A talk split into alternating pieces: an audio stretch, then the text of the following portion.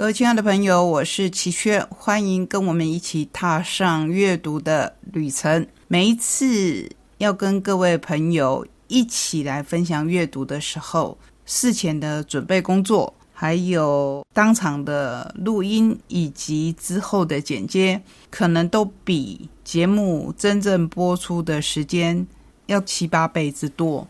可是为什么甘之如饴？我也常常这样问自己。我想这就是阅读的魅力吧。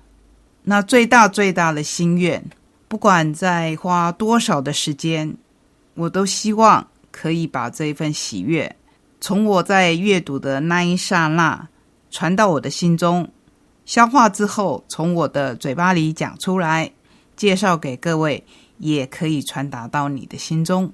今天的选书，我特地选了一套书，而且这一套书。也早已经在节目当中介绍过，只是不像今天我把它放在一起介绍。放在一起介绍的原因，当然是跟这一套书在影剧上新的表现有密不可分的关系。最后，在第三单元里，我们想要跟您分享几本可以陪伴你的小说。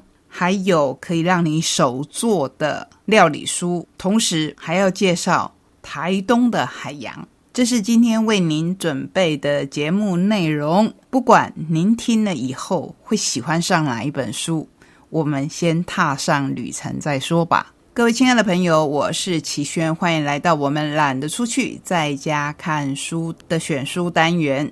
今天的选书非常的特殊，你也可以说。非常的日常，我们要为您介绍一套之前在节目当中曾经分享的书，它有一个总名叫做《熟女养成记》。那你会说啊，我知道，我知道，这是最近很夯的戏。对，这一出最近很夯的戏推出了第二季，也因此大块文化为了唤起大家的记忆。或是说，为了要接续大家对前一季的记忆，重新把这一套书再推上了书市。首先，我们先来介绍原著《熟女养成记》，还有印象吗？陈嘉玲回来了，二零二一必追台剧第二季开播纪念，台式新喜剧《熟女养成记》的原著，写给六年级女生的情书。作者是江娥，江娥是六年级生，辅仁大学德文系毕业，是住在淡水的台南乡下人。人生第一专长是在快门瞬间眨眼，第二专长是打包行李，其余普通。养猫做肥皂，目前处于停下来想一想的人生阶段。著有《高跟鞋与蘑菇头》。以另一个 OL 小芳闲聊上班心情，其余的生活琐碎写在脸书粉丝页，可对人言的二三事，大家可以去找一找这个粉丝页，可以看到的就不只是《淑女养成记》里面一篇篇精彩的文章，一篇篇深得宁心的回忆，还有更多更多属于六年级生，尤其是六年级女生的心情。不过在里头，我也看到很多五年级生的心情，因为我自己是五年级生。六十几年次出生的女孩，长成一个现在随处可见的六年级女性。无论是听着别人的话，还是自己的话，摸着路走来，都是货真价实的活了半辈子，活成如今这样一个和大家一样既成才又不成才的普通女人。我不知道你有没有看过《熟女养成》的戏剧，可是我非常推荐你看原著。原著是一篇篇的散文，那你同时也会发现，其实原著写的比较多的是她的成长过程。为什么后来在剧里面，我们看到饰演长大以后的陈嘉玲这位精彩的女演员谢盈萱，她的表现要归功于。我们下一个阶段要介绍的剧本，那在这边，我想要分享里头让我印象深刻的文章。其实每一篇都写得非常好，江耳的文笔看似轻松，可是有些文字会重重一击，那就表示您对他的文字有共鸣。先来说慢，慢就是很慢很慢的那一个慢字，慢乃无声之第一要诀。江儿家离开的是中药店，中药店给我们的印象就是你一进去就会闻到一股浓浓的中药味，不见得是苦，可是，在我们的印象中，中药味好像就要带点苦，才有那个味道在里头。所以陈嘉玲对糖衣定会。会比较有兴趣，也就不令人意外。这一篇是这样写的：大人说那些药锭虽然甜甜的，其实里面包着小孩子不能吃的药。我瞬间获得结论：要吃的会出事，但是糖衣没关系。糖衣定只填一下的话，外观看起来好像没有变化。也就是说，如果我不要舔太久，就不会看出药被舔过。爸妈房间里有一罐维他命，玻璃瓶里面装着一颗颗橘黄色的圆形药锭。我看定目标以后，终于等到有一天，爸爸午觉睡得很沉，我拿走玻璃罐，躲在院子里，把药锭挖出来，一颗颗含过，再放回罐子里。可惜我那时候还没学会水分对于保鲜的影响，要不然就知道该先用卫生纸。按干要定，再放回去，那就可以延迟大人发现的时机。我已经不记得后来挨了哪一种揍，不过我们可以看到左边的插图里面看到断掉的水银，这也是江娥小时候做过的实验。我相信有些那个时代背景的小孩用的不是耳温枪，我们用的就是会夹在腋下的。体温计，看看你有没有发烧。那里面装的是水银，一旦它破了，可能我们还没有学到水银这个特性的时候，就觉得哇，好神奇哦！有一种物质，对我会说物质，是因为我们那时候可能也还不懂什么物理学、化学，还不知道水银的特性，不知道它可以凝结起来，滚一滚，它又凝结起来。对小孩子来讲，只是很有趣的，却不知道其实水银有毒。那时代的大人没有多少时间，可能就先揍一顿，让你记得这件事情是不能做的。实验的最后，经常会使用到妈妈的衣架。那妈妈的衣架也算是一种实验，就是发现会痛，而且可能是最痛的一种体罚的工具。不过江娥说，但时至今日，回想起含完整罐糖一定的满足感，到现在依然甜美鲜明，毫无后悔。真的是完全写出了小孩的心境。唯一在东窗事发之后没有被处罚的一次实验，应该是滚楼梯。我自己看到这一段，真的是觉得，如果剧中的陈嘉玲让你印象深刻，那就表示江娥这一位作者实在是精彩。他居然会想到要去滚楼梯。电视上常常有你追我跑的情节，也许是捕快抓小偷，也许是坏猫抓小鸟。无论追人的或被追的，十个遇到楼梯，有九个会滚下去，抵达地面之后再爬起来继续跑。我由衷赞叹这个以滚落代替步行的巧思，非常希望自己有一天也能掌握这一项技巧。节省步行楼梯的力气和时间，终于逮到机会的那一天，我站在二楼的梯顶，目测完自己的身长和阶梯的长度以后，屈起膝盖抱在胸前，便侧躺着一路滚下去。但实验发现，滚楼梯无法节省时间，因为会昏过去很久。听说是叔叔路过楼梯，赫然发现。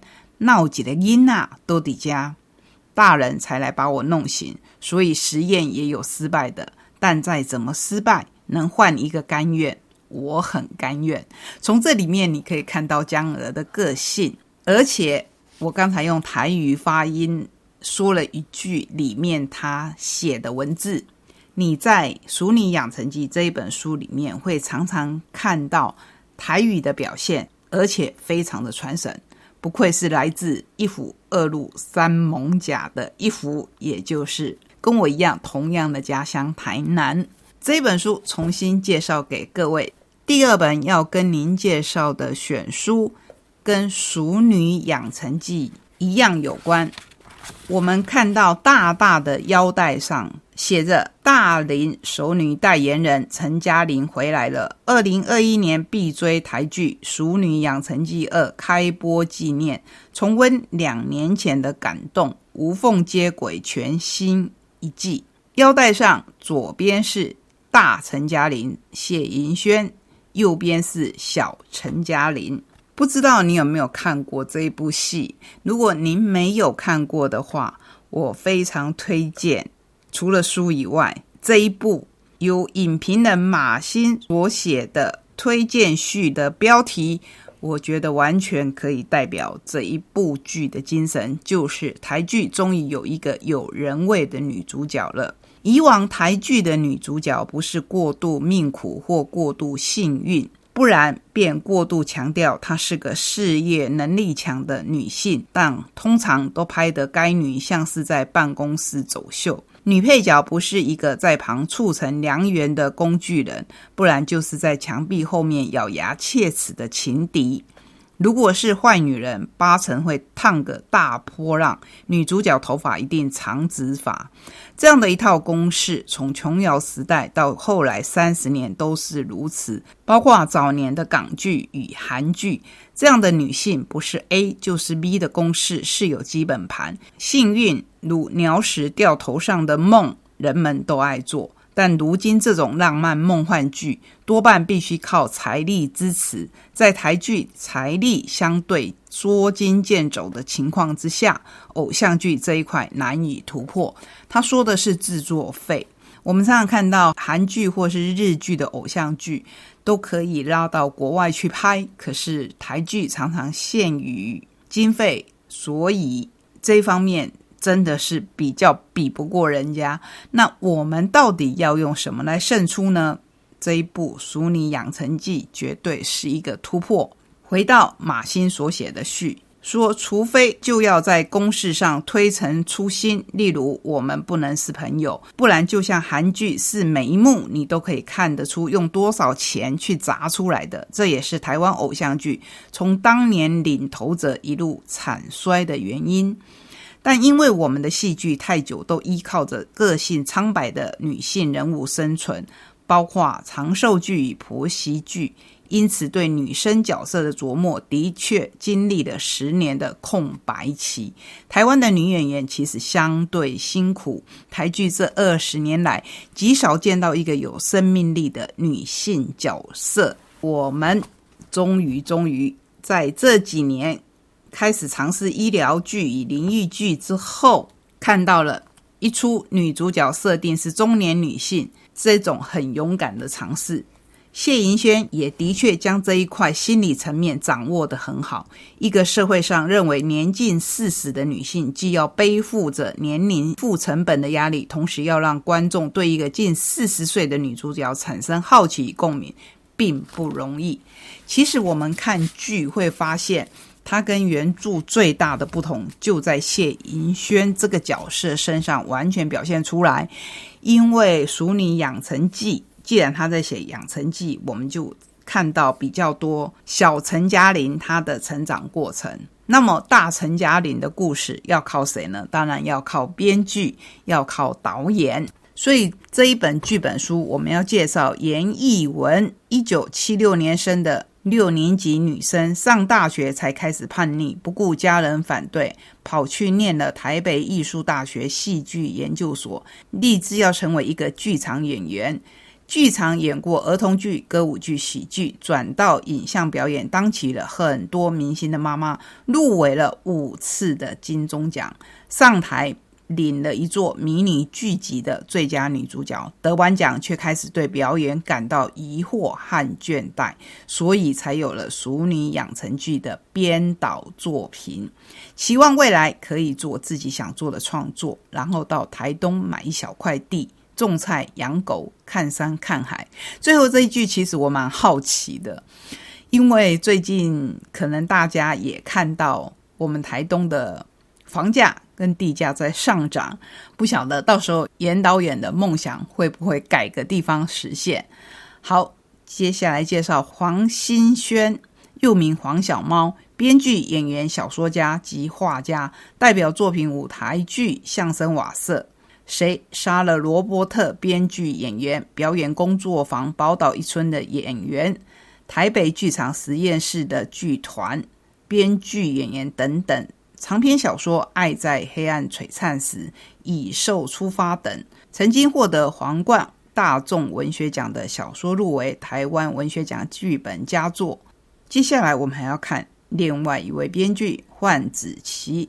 出版超过四十本商业类型的小说，含灵异、爱情、咸鱼等等作品。《晴天娃娃》曾经获得辅导金改编成电影。二零一七年参与电视编剧工作，作品有《岁岁年年》《双城故事》《熟女养成记一》和二，《熟女养成记》的二已经 on 档。各位如果有兴趣的话，除了看戏之外，我希望你可以回头看看书。不管是后来因为戏剧产生的第一季影视剧本书，或是原著《熟女养成记》，都非常的精彩。尤其在第二季里面，我们会看到演小陈嘉玲的这一位演员的成长，让我们相当相当的期待。所以，不管哪一个年纪的女性，我们都希望你会更爱自己。